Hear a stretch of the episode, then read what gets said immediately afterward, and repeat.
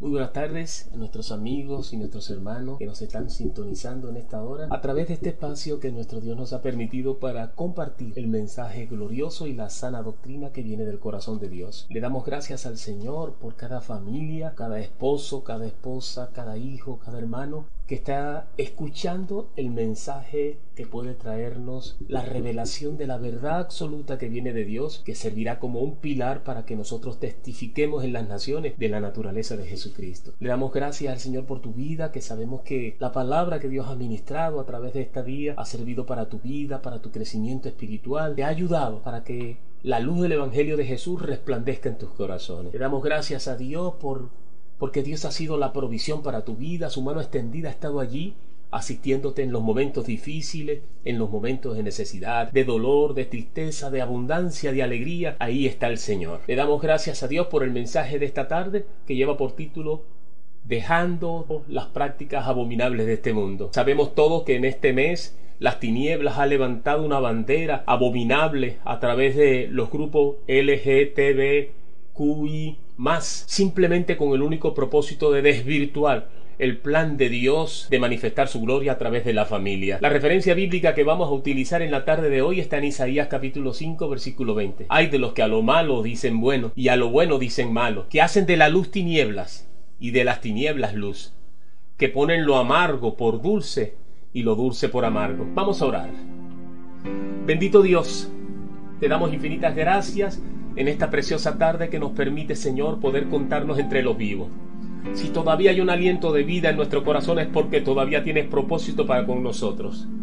Padre, somos siervos tuyos, ministros de Jesús e instrumentos del Espíritu Santo. Haz con nosotros lo que tú quieras, Señor. Señor, pongo delante de ti a cada persona, Señor, a cada creación tuya. Mira Dios cómo las tinieblas se han levantado para deformar el carácter de Jesús en las naciones, en los corazones, Padre Santo, de tu creación. Te pido Dios que a través de esta palabra tú puedas traer luz a nuestro entendimiento, que puedas tener misericordia, Padre amado, y abras el entendimiento de esta gente que está siendo engañada por muchos interesados en que se pervierta tu carácter en el corazón de tus hijos, Señor mío. Padre, te pido por cada familia, por cada padre para que tú le des la sabiduría para que conduzca su hogar en el temor de tu palabra, Señor. Que pueda ser instrumento tuyo para mostrar el carácter de Jesucristo. Dale sabiduría para que manifiesten el amor tuyo, Padre amado, en la educación de aquello que tú les has encomendado, Padre amado, y que nos has puesto en esta tierra como hijos e hijas, Señor. Te pido, Padre Santo, que tomemos con responsabilidad esta obra que tú nos has entregado por tu misericordia, Padre amado. Tu palabra dice que nos has puesto como cabeza en el hogar, Padre amado, para que seamos canales tuyos, porque Jesucristo es la cabeza de la iglesia, Padre amado, y podamos ministrar en armonía, en amor, en paciencia, pero con sobre todas las cosas, con la sabiduría que viene de tu Santo Espíritu, el carácter tuyo en el hogar. Te damos la gloria, Padre amado, y la alabanza porque tú eres Dios de todo Dios y Señor de todo Señor. Nos unimos en este mes y cada mes de nuestra existencia con el pueblo de Dios, Padre amado, y oramos para que la manifestación gloriosa de tu poder se derrame en las naciones sobre la tierra.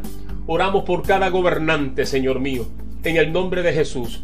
Oramos, Padre Santo, por todos los que están en eminencia, para que gobiernen quieta y reposadamente, y para que el temor de Dios venga a sus vidas, Señor mío y para que depongan esa actitud de aprobar simplemente por intenciones, Padre Santo, estos planes que saben que van en contra de todos los principios, inclusive establecidos por la sociedad, que van en contra de la familia como pilar fundamental de la sociedad, que van a destruir el carácter de Dios en las naciones. Te pido, Padre Santo, también, Padre amado, para que tu gloria se derrame en cada uno de nuestros hermanos que estén pasando por momentos difíciles aún en este instante. Provéele, Señor, provéele salud, provéele, Padre Santo, su provisión para sus necesidades físicas, espirituales. Te damos la gloria, Señor, en el precioso nombre de nuestro Señor Jesucristo. Amén, amén y amén. Bien, mis hermanos, le damos gracias al Señor porque nuevamente estamos conectados, conectados a través del Espíritu Santo y clamo al Señor para que tú también me tengas pendiente en tus oraciones, para que la palabra que salga de mi corazón verdaderamente venga del Señor. Solo soy un siervo de Dios y un instrumento del Espíritu Santo como ministro de Jesucristo para ministrar la palabra, el Evangelio glorioso de nuestro Señor Jesucristo, la sana doctrina de la palabra de Dios. Vamos a comenzar hablando un poco acerca de que no hay nada más amado por Dios que lo que tuvo lugar a traer a la manifestación del mundo de los vivientes su imagen y semejanza, y esto a través de la creación del hombre, cuyo propósito era el destruir el imperio de las tinieblas que gobernaban este mundo. En el libro de Génesis capítulo 1, 26 al 28 y el 31 dice la palabra de Dios. Entonces Dios dijo, hagamos al hombre a nuestra imagen conforme a nuestra semejanza, y señoré en los peces del mar, en las aves de los cielos, en las bestias, en toda la tierra, y en todo animal que se arrastra sobre la tierra. Y creó Dios al hombre, a su imagen, a imagen de Dios los creó, varón y hembra los creó. Y los bendijo Dios y les dijo, fructificad y multiplicaos, llenad la tierra y sojuzgarla, y señoread en los peces del mar, en las aves de los cielos, y en todas las bestias que se arrastren sobre la tierra. Y vio Dios que todo lo que había hecho, y he aquí que era bueno en gran manera. Y fue la tarde y la mañana del día sexto. No solamente Dios creó al hombre a su imagen y semejanza, sino que le dio un lugar de convivencia, estableció la familia. En el libro de Génesis 2.24 la palabra dice, por tanto dejará el hombre a su padre y a su madre y se unirá a su mujer, y serán una sola carne. Pero lamentablemente vivimos en un mundo plagado de pecado por la desobediencia en el corazón del hombre. En el libro de Génesis capítulo 6 versículo 5, la palabra de Dios nos enseña y vio Jehová que la maldad de los hombres era mucho en la tierra y que todo designio de los pensamientos del corazón de ellos era de continua solamente el mal. Y el mundo entero está bajo el maligno. No hay límites para la perversión. Y en primera de Juan capítulo 5, 19 la palabra nos enseña, sabemos que somos de Dios y el mundo entero está bajo el maligno. Por otro lado, apreciado hermano que me escucha y amigo que me estás escuchando, Satanás buscará siempre oponerse a los planes de Dios, cuyo propósito fundamental es restaurar el corazón del hombre. Y Satanás buscará oponerse para impedir que volvamos a nuestra condición inicial, a la imagen y a la semejanza de Dios en la tierra.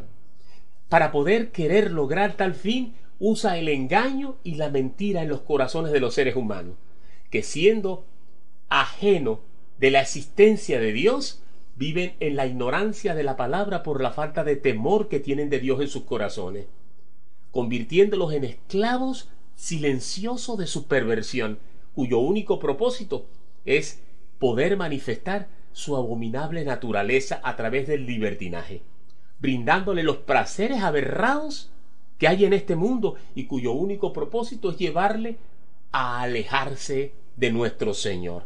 En el libro de Segunda de Pedro, capítulo 2, 19, la palabra nos dice, les promete, les prometen libertad y son ellos mismos esclavos de corrupción, porque el que es vencido por alguno es hecho esclavo del que lo venció. Uno de los objetivos que persiguen las tinieblas es pervertir y destruir a la familia, constituida por Dios a través del matrimonio, establecido bajo los principios de la palabra de Dios. Dice la palabra del Señor, por tanto dejará el hombre a su padre y a su madre, y se unirá a su mujer y serán una sola carne. Es por ello por lo que en la actualidad la sociedad está plagada de movimientos fundados en el libertinaje y la depravación moral, moral como lo es el LGBTIQ+, cuyo único objetivo es de confundir a la humanidad, de tal manera de robarle su verdadera identidad dada por Dios en la creación, con el propósito de pervertir y destruir a la familia establecida por Dios. Quiero dejar bien en claro que aunque los deseos naturales del cuerpo no son inherentemente malos, la necesidad de comida, la necesidad de bebida, inclusive la satisfacción sexual. El diablo puede usar estas cosas lícitas, lícitas dentro de sus límites establecidos por Dios. ¿Para qué? Para con el único propósito de esclavizar a el hombre. En el libro de Primera de Corintios 6:12 dice la palabra del Señor.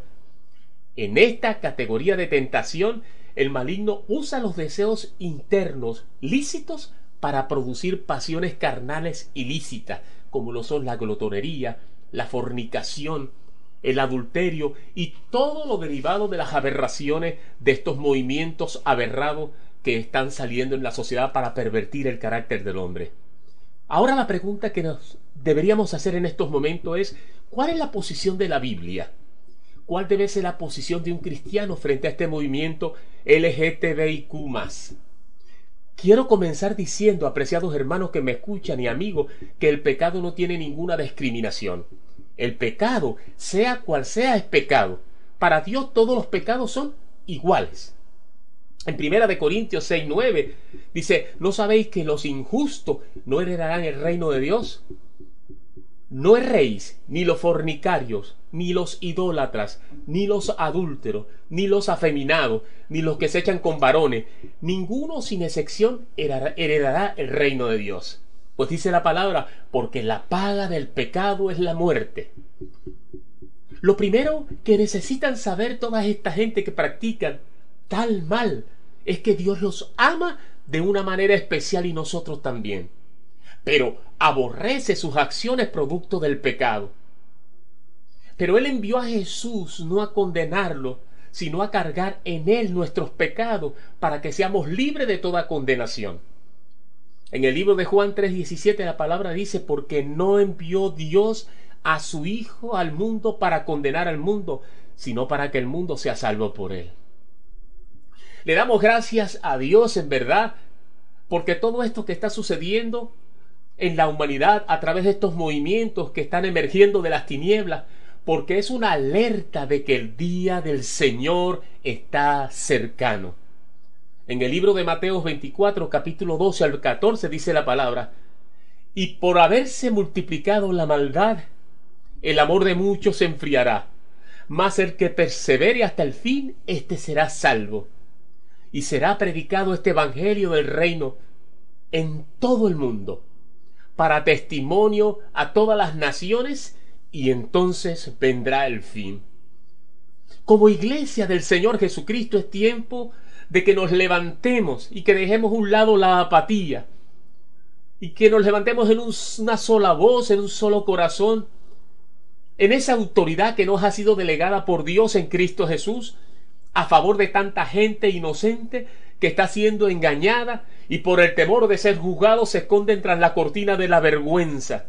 Es tiempo de que la iglesia de Jesús comience a clamar para que deje ver la luz de la verdad y pueda traer la sanidad a estos corazones que están abatidos por el pecado y puedan recobrar su verdadera identidad en Dios. En Dios. La palabra dice, varón y hembra los creó.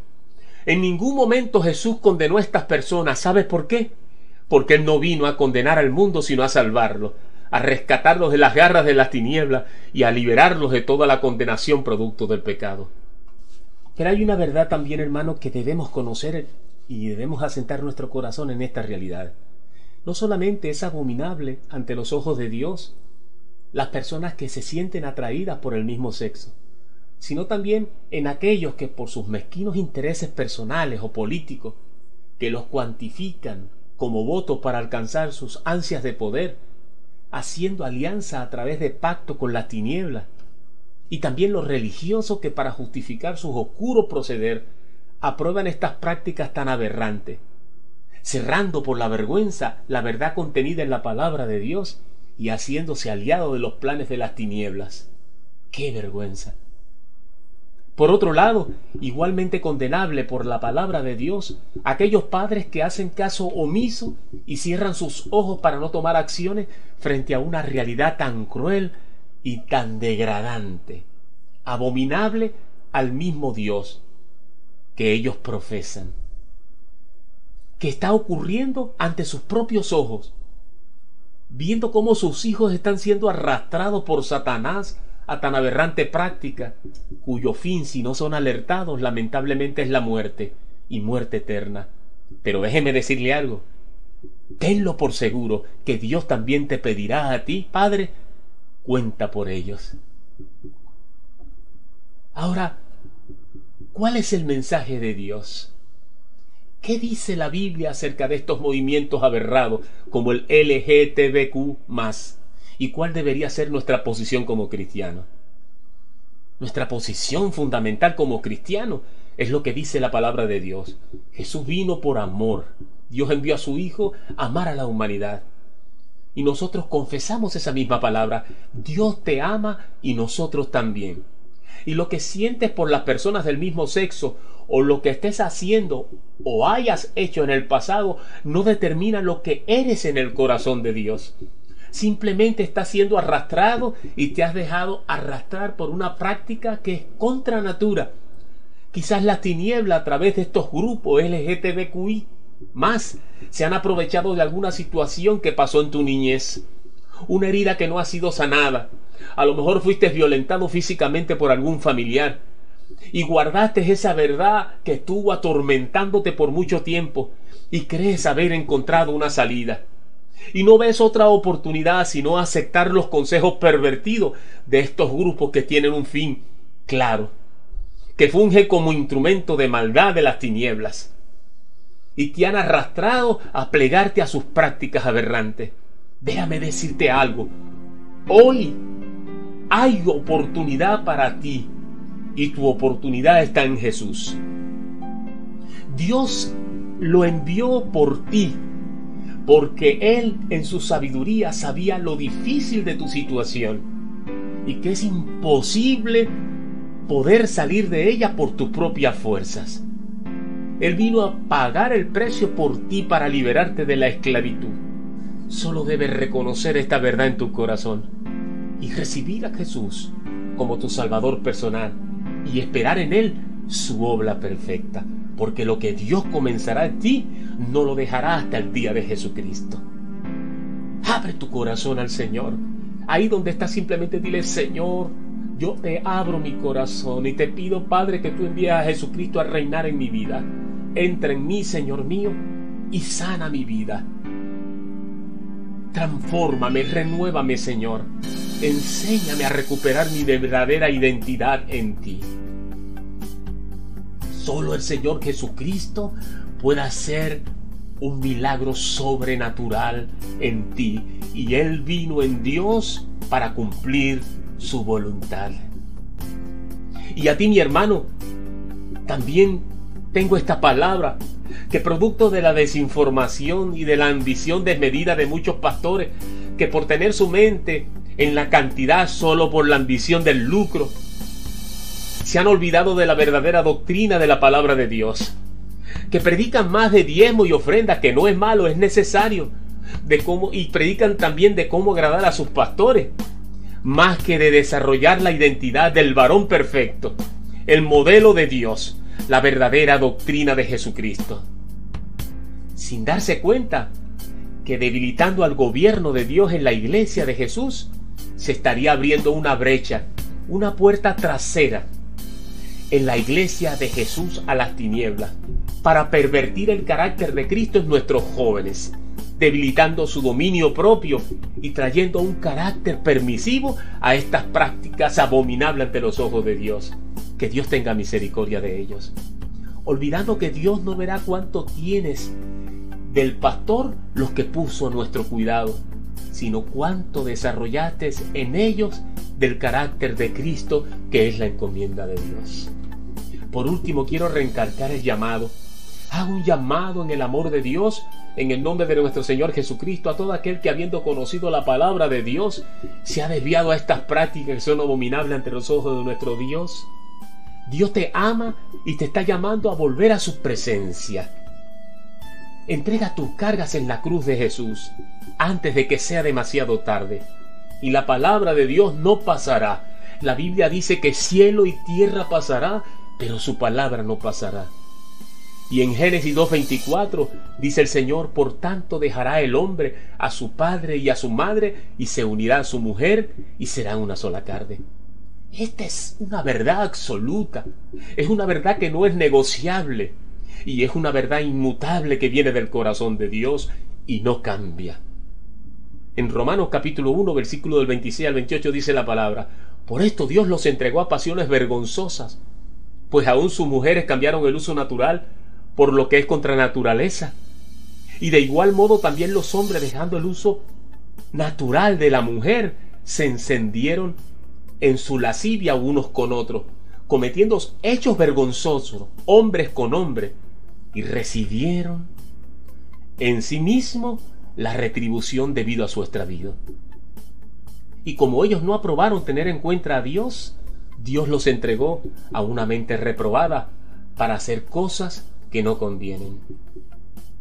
El Señor está haciendo un llamado a todo aquel que en estos momentos está escuchando esta palabra y siente que ha desviado su mirada a Dios y ha entrado por la senda del error a través del engaño de estos movimientos diabólicos que han emergido de las tinieblas para engañar a la humanidad. Ven a Cristo. Dios envió a su Hijo, a su único Hijo, para que en ellos tengamos la única posibilidad de volver al camino de justicia que Dios ha establecido para llegar a su presencia.